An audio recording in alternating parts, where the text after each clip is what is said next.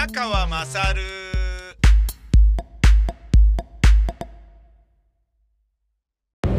お前の母ちゃん宮川勝です。今、えー、東北自動車道を、えー、北上しております、えー、東北自動車道、えー、東名高速っていうと東京と名古屋をつないでいるから東名ですよね。東京の東に名古屋の名の字を名と音訓読みを変えて東名、えー、東北自動車道は別にあの東京と北海道をつないでいるわけではない。東北地方に向かうということですかね。ちなみに、まあ、放送上不適切な言葉に論パリというのがあってえー、右目と左目がちょっと別のところ見てるよっていう人をロンパリと言いますね、えー、ロンパリはロンドンとパリを同時に見ている人っていうそういうことですね。でそれの意味合いをあのー、揶揄するようなことでなんかあのボケとしてなんかあのー心ここにあらずな人の表情を、何なんだよお前はとかって言って。まあなんかロンドンとパリを同時に見てるような顔してんじゃねえぞ、こらみたいなことを、なんかね、ゲストの方とかに言ったんですよ。ラジオ放送で。で、それ、スルーで大丈夫だったんですよね。ええ。でロンパリって言うとアウトなんだけど、ロンドンとパリを同時に見てるような顔しやがってとかって言うと、セーフだった時があったんですよ。で、あ、これ使えんじゃんみたいな感じで、繰り返して言ってたら、ある人が気づいて ある偉い人が気づいて、俺がどえらい怒られたっていうね。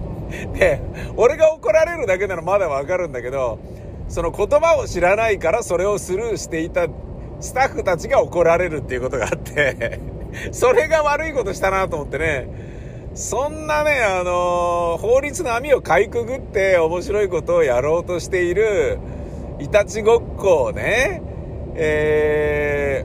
ー、なわけですから、出演者とスタッフ側は。で、スタッフはそんなね、後ろからナイフで刺されるようなことがね、出演者からないだろうと思ってるから、そうそうね、そういうことに感覚を研ぎ澄ましてはいない中で、実はそういうね、なんだろうな、言ってみればイースターエッグみたいなものを仕掛けられてみたいな、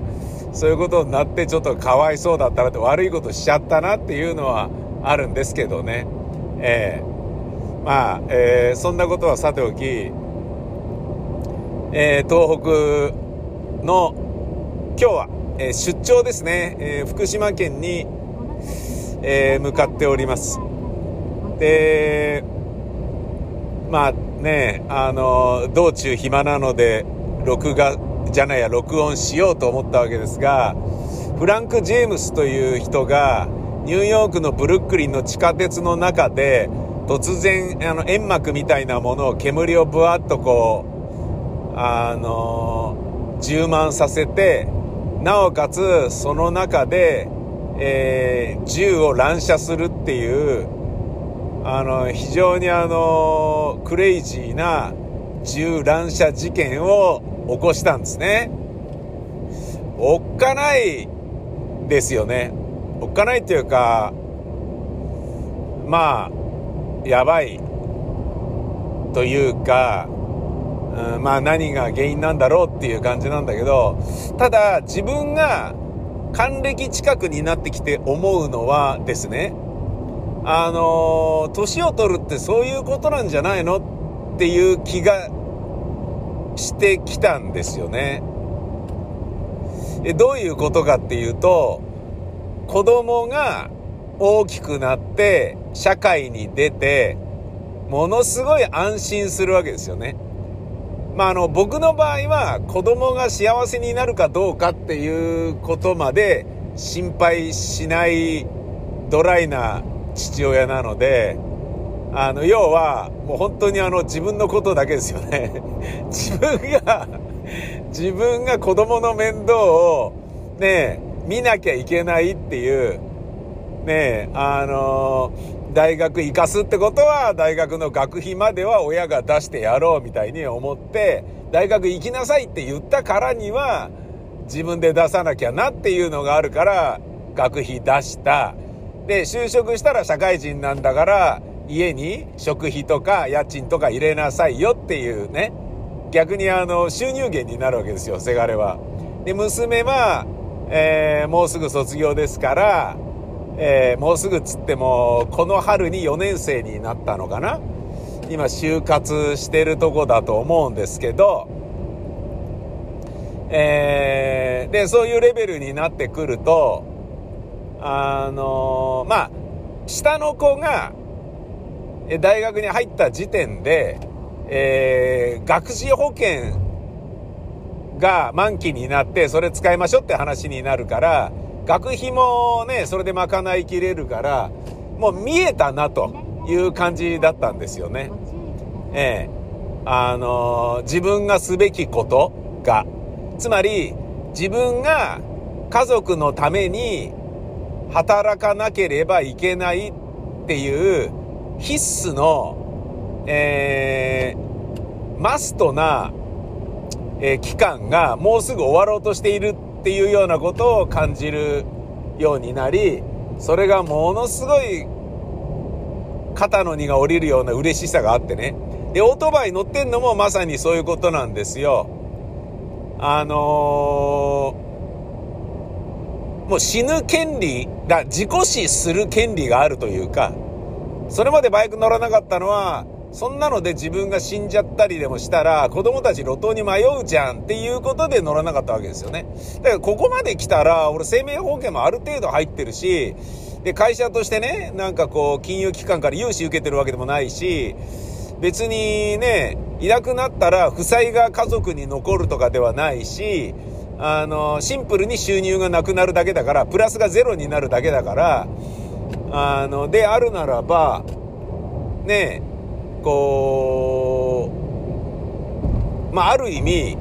学資保険で子供の学費がなんとかなるなら、バイク事故で死んだとしても大丈夫な年齢になってきたんじゃねえのって思ったら50歳の時にバイク乗ろうっていうふうに思ったんですよね。つまりなんかその、自由が大好きなんでしょうね。うん。で、まあ、えー、この年齢でね、この人生のフェーズに入ってくると、よっしゃー、もうすぐだみたいな感じになってくる。で、その、気が緩んでるっていうのが、もう圧倒的にあるんですよね。うん。気が緩んでるっていうのは、その、気が張ってる、働いてる時は気張ってるけど、まあ今も働いてますよ。仕事はしてるけど、なんかね、絶対に風邪ひけないとか、絶対にこの仕事はものにしてね、あのー、この取引先と、こういう形で、ね、あの、コンテンツ制作を請け負いたいなとか思って頑張ろうとかね。このプレゼンは、プレゼンそのものに予算はないけど、このね、コンペで勝てば、あのー、ちょっとね、えっと、金脈となりつつある得意先に、えー、ね、なる可能性があるからちょっとやっとくかみたいな感じでそう企画書にね時間と労力をかけて、えー、か取りに行ってよっしゃーっつってそれを取りに行ったりとかそんなことをやってるわけじゃないですか。でその気張ってるところがいやもう別にそのプレゼンでコンペで負けてもいいしみたいな。まあ、やってもいいけど、みたいな感じで、なんか、それやらせてくださいとかって言ってた立場から、言われないとやらないとか、言われても、うん、あんまりやりたくねえなっていう仕事はやらないとか、そんななんか偉そうな、なんか、仕事選ぶような感じになってきてるわけですよ。で、それは、あの、やっぱり、がっついて働かなければいけないっていう、救急としている局面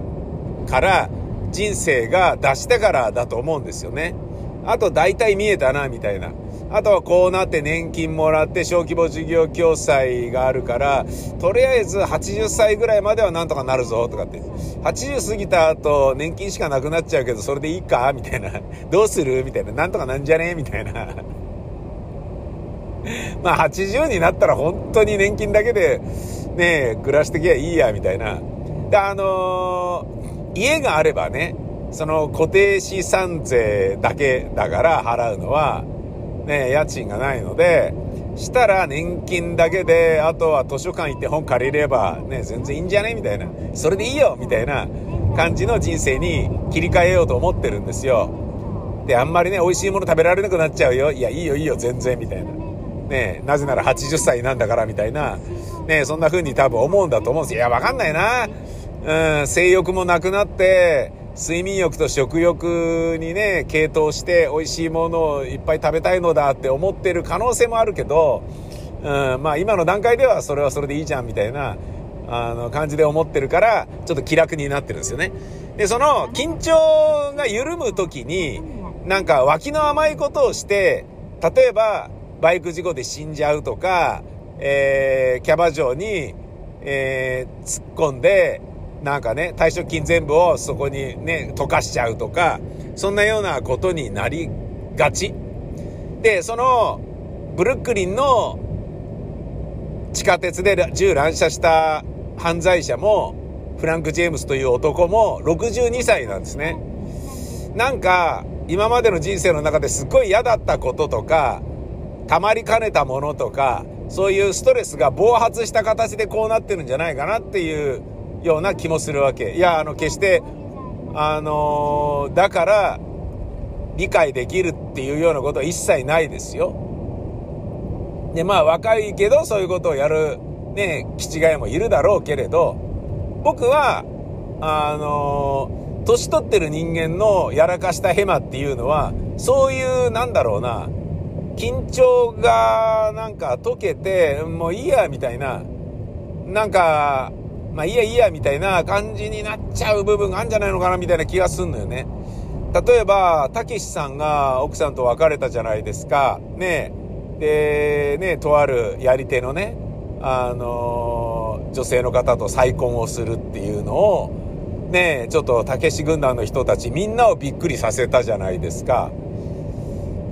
で、それはね、あの、稼いでる時は絶対に離婚しねえぞぐらいな感じで、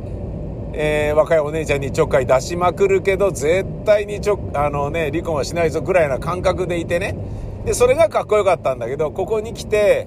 なんかね、ほだされて、ね、その女の人にブリブリ来られて、で、そういうような、ね、流れになってるのっていうのが、なんかね、その、推しに弱い人になっちゃったのか、まあもうここまで来たからいいかっていう風になっちゃってるのか、なんだかわかんないけど、ちょっと僕残念だなと思うんですよね。なんかこう、緊張の糸が切れるっていうのが、60歳以降の男女にあるような気がして、あの恋愛に限らず。例えば、唐十郎と李麗仙さんも、えー、熟年離婚したでしょ？で、えー、李麗仙が唐十郎の劇作品の著作権を持つことで、あの、上演権を李麗仙に、ね、プレゼントする形で離婚がみたいなのとか、えーって思うじゃん。思うじゃんっていうのもおかしいけど、あの、大鶴ギターのね、お父さん、お母さんですよね。うん。なんか、あれっていうふうに思うわけですよね。なんか、な、なんだろうな。いや、あの、いい年寄りの話もありますよ。斎藤信さんと夏木マリさんの結婚とかはすごいいいと思うし、だけど、野田秀樹とね、大竹しのぶはどうなのみたいなのもあるし、な、何やってんのみたいな、まあ恋愛に限らず、急にね、うーん、まあ一番わかりやすいので言うと、小泉純一郎とか鳩山さんとか あの、元総理大臣が余計なことやってるじゃないですか。何やってんだよみたいな、それも、ねえ、あの、なんかをやりたいけど、でも頭のキレが悪いのを自分で気づいてないから、だけど影響力があるから担ぎ上げられちゃって、わけわかんないことになってるみたいなね、明らかに利用されてるだけですよね。かわいそうでしょうがない。僕からしてみると。だけど、年を取ると、そういうなんかヘマをやらかしがち。あのー、番組を人生に例えるならば、エンディングが近づくとミスを犯しがちなんですよ。で、僕は、えー、っと、夜の番組を、えー、っと、デイリーで、えー、っと、40歳ぐらいの時にやってた時に、ああ、もうすぐエンディングだって、それがね、一人で、なんかあのスタッフが書いた作文を読み上げて、えー、それがね、何が書いてあるんだかよくわかんないものであろうとも、えー、それに対してのね、あの、評価のしようもないようなものであろうとも、それから派生するフリートークを展開し続けて、つまり、えー、まあ、自分の声がずっと1時間電波に乗り続けているっていう、そういうちょっときつめの仕事をやってたんですよね。うん。で、それやってた時に、あの、エンディングになると、よっしゃー、終わ、もうすぐ終わりだ、みたいな、自分の中では、自分が喋ってる密度は異様に濃いんですよ。自分の声が出てる密度は。うん。で、その、な、なんだろうなで、人が書いたもの読んでるから、自分のリズムね、言葉のリズムとかは一切ね、あの、そこで封殺されるわけじゃないですか。でね、その書いてる側もその楽譜として書いてないから、やっぱりそこに責任は持ってないですよね。つまり、長官上ね、極めて地味な感じになるわけよ。で、そこにね、音も乗せなければ SE も出さないみたいなのをずっとやってて、いくらなんでも音を乗せるなりなんなりも、台本書いてる感覚でやってもらえませんか？みたいなことをもう、ね、こらえきれずに言ったけど、それね、できる人とできない人がいるから、そういうね、ものを、ね、書ける人と書けない人。そんなのね、急にね、ディレクターが文章書けって言われたって書けるわけないし、作家だってね、なんか、アイデアだけでね、生きてきたような人間はね、こう日本語さえもろくに分かってないような、ね、人もやっぱ放送業界多いので、それはなかなか難しいですよね。で、そういうのやって、そういうのを、こうね、自分の声色とかで、ね、一生懸命なんか、あの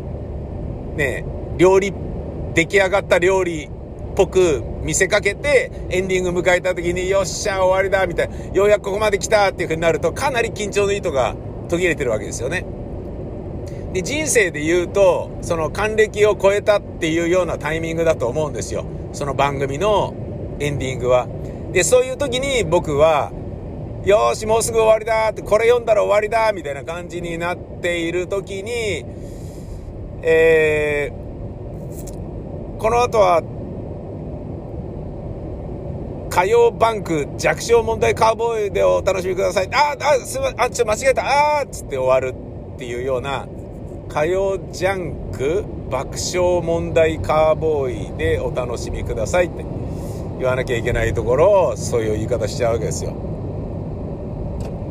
で、水曜日も、水曜日だったかな。この後、この後はアンタッチャブルのシカゴマンボ、シカゴマンゴー。えー、さらにその後は、えー、水曜ジャンク、カンニングダメ山の生は竹ラジオで、あ、あ、ま、間違えたカンニング竹山の生はダメラジオ、あーみたいなことを言っちゃうっていうことをやっちゃうわけですよね。で、それをエンディングでやっちゃうから、うわやっちゃったっつって。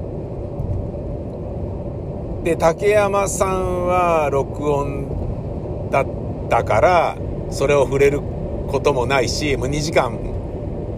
アンタッチャブルの生放送をまたいでるから、触れようもないですよね。だけど、そのね、3秒後に始まるアンタッチャブルはそれをゲラゲラ笑いながら、ダメラジオって言ってる、宮川さんみたいな感じで、なんか、ええあのえらい目に遭うみたいなことになるわけですよ。えらい目に遭うっていうか、まあそれを美味しいと見る人もいるでしょうけれど、ねそれって要は、あの、気が緩んでるってことですよね。気が緩んでるからそういう風になっちゃうわけじゃないですか。あ、もうすぐ到着だって思うと、じゃないですか。バイクでツーリングから戻って、えー、自分の家に着いた時に立ちこけするっていうのがツーリングあるあるじゃないですか。家に入るまでが ツーリングっていう感覚でいないと、よっしゃ、着いたつって適当にスタンドカシャンとかで、ふーとかって降りてヘルメットを、えー、外して、いやー、疲れたらガシャンあ倒れてるバイクがとかって、スタンドちゃんとかかってなかったっていう、ね、あるあるじゃないですか。そういう、なんか、あの、ことをすごい気をつけなきゃなって僕今思ってますね。これからね、あの、60代に入っていくわけでしょで、70代になったら、いよいよ、もういくらなんでも70なんだからみたいな感じで、アホなこと例えば、バイクは降りてるんじゃないかなと思うし、なんかね、なんだろうな。まあでも、ーん、まあ、普通のことやってんのかな？普通のことっていうかなんかまあね芝居やったりとかはしてる可能性は高いけどうん。まあなんかなんだろうな。ばバカなことっていうかまあだから体に無理をするようなことね。徹夜麻雀をやるとかそんなようなことはやってないんだと思うんですよね。だけど60代っていうのはまだ若いつもりでいるからやらかしそうでこれはね、だ60代の10年間を何しろ気をつけるぞって思ってるんですよね。まあ生きてたらの話ですよ。途中でね、病気になっちゃう可能性もあるわけだから、いつ病気になってもいいように、もう今のうちにいっぱい旅行行ったりいっぱいしとかなきゃみたいなことはちょっと思ってますけどね。えー、日本松にえー、の出口に今来ました。あ、桜綺麗じゃん。お、咲いてるじゃん。桜吹雪ってるじゃん。いいじゃん。もうね、僕の世代は、うわ、綺麗だな超綺麗。全然描写しなくてごめんなさい。昭和生まれとしたらやっぱ桜がチラチラ舞ってるとね、やっぱヤクザとか日本刀とか高倉健とか思い出すんですけど、今はそんなことはないでしょうね。さあこれから、えー、とあるところに行ってきます。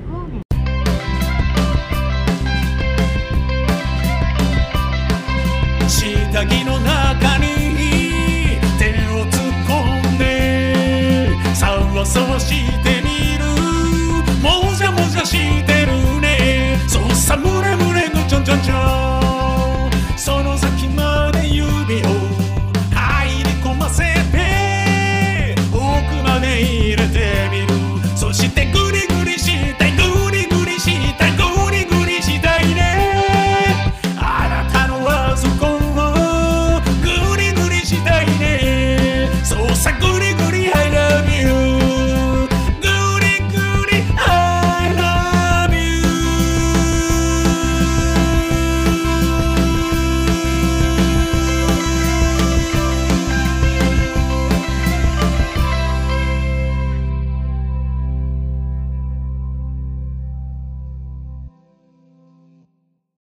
なんかさ、トラップが待ってるっていう感じもするんだよね。人生の終わりに。最後の最後にね、うわーみたいな。うーん、ちゃんちゃん落ちみたいな、もしくはどんでん返しみたいな。それは別に僕が劇作家だからそういうふうに思うわけではなくて、別にね、ニトログリセリンを運んでね、あの、偉い目にあったスーパーマリオブラザーズの原作とも言うべき、恐怖の報酬っていう映画のね、あの、ことの顛末のような、そこまでね、あの、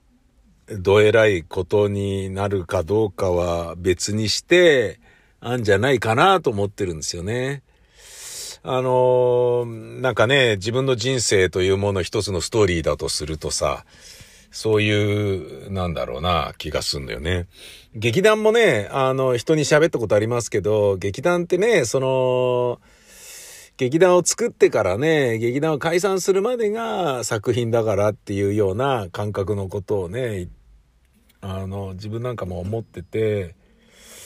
うん、まあね、あの、名前変えたりとかそういうのもいろいろね、あって楽しいと思うんですけど、で、創作環境をね、変えた方が自分のね、えー、意識をね、キープし続けられるというのであればそれでいいと思うんだけど、うん、なんかね、例えばね、熟年離婚を言い渡されるんではなかろうかとかさ、もう何があるかわかんないですもんね。うん。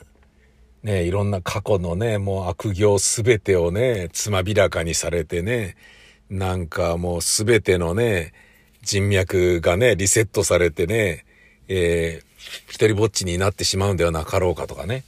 あとはなんかね、親からね、お前はね、残念ながら俺たちの子供ではなかったんだみたいなことを言われるとか。うん、まあ、それはそれで、あ、そうなんだみたいなね。まあ、それならそんなにダメージないかもしんないけどね。うん、親に対するね、なんだろうな、こう、つながりっていうのはなんかね、あんまりね、あれだからね。まあなんかね、そういう、なんかこうね、あの、人生の最後にお味噌つけたくないっていうようなのはあるけど、お味噌つける人が非常に多いからさ、うん。自分もね、だからこ、あの、こんなこと喋ってるとかね。こういう時点ですでに俺はお味噌をつけているって余計なことやんなきゃいいのにみたいなのあるかもしれないけど。いや、これね、もう難しいのが、やっぱね、公演をね、やる可能性があるとか、あと、ラジオドラマのポッドキャスターを立ち上げるってなると、やっぱりね、定期的にね、ネットに何かを発信しないとなりませんよね。で、そうするとね、その、それがね、なんだろうな、晩年の痛いお味噌になるか、なってるとかいうことをね、あの半ば意識していてでも、しょう、なんかね、しょうがないというか、いや、続けないとね、みたいな感じになってるところあるんでね。僕だってね、あの、ねあの、演劇そのものとかね、あの、をもうまるっきりやめるっていう風になったら、こんなの絶対やらないですよ。こんなのっていうかね、SNS とかってもうやる必要ないですからね。何かね、人に向けて発信するとか、そんなだって必要ないじゃないですか。だってもう何の意味もないでしょ。ネットで自分の意見を言って人から叩かれたり、人から文句言われたり、それは違うよとか言われたり、ねえ、クソじゃないですか、そう、そんななんか無益な、だって、い、いろんな人間がいるんだから意見違う人間しかいないのは当たり前じゃないですか。ねえ、なのに、えー、そこでね、論理し、ね、議論したとこでも何の意味もないよね。うん。あの、所ジョージさんの名言で僕がね、好きだなと思う。あ、この人なんだかんだフォークシンガーだからロマンチックだなって思うのが、よくね、恋愛で結婚の好きなタイプはね、同じ価値観の人とかって言うじゃないですか。それ意味ないよって所ジョージさんは言っていました。だってね、同じ価値観っていうことはさ、じゃあ、同じ価値観の人がもしいたとしたらだよ。それって、要は俺じゃん。俺は、あの、俺以外の人と結婚したいわけだから、俺と同じ価値観の人で、俺が二人いるってことになるような夫婦って意味ないじゃん。全然違う価値観の人だから好きになるわけじゃん。あの、自分と同じ価値観の人がいいとかっていうのは恋愛としておかしいと思うよっていうことを言ってて、あ、なるほど、さすがだなって。ねところジョージ名言はね、あの、なんだろうな、こう、ちゃんとしたね、えー、世界の偉人の名言と、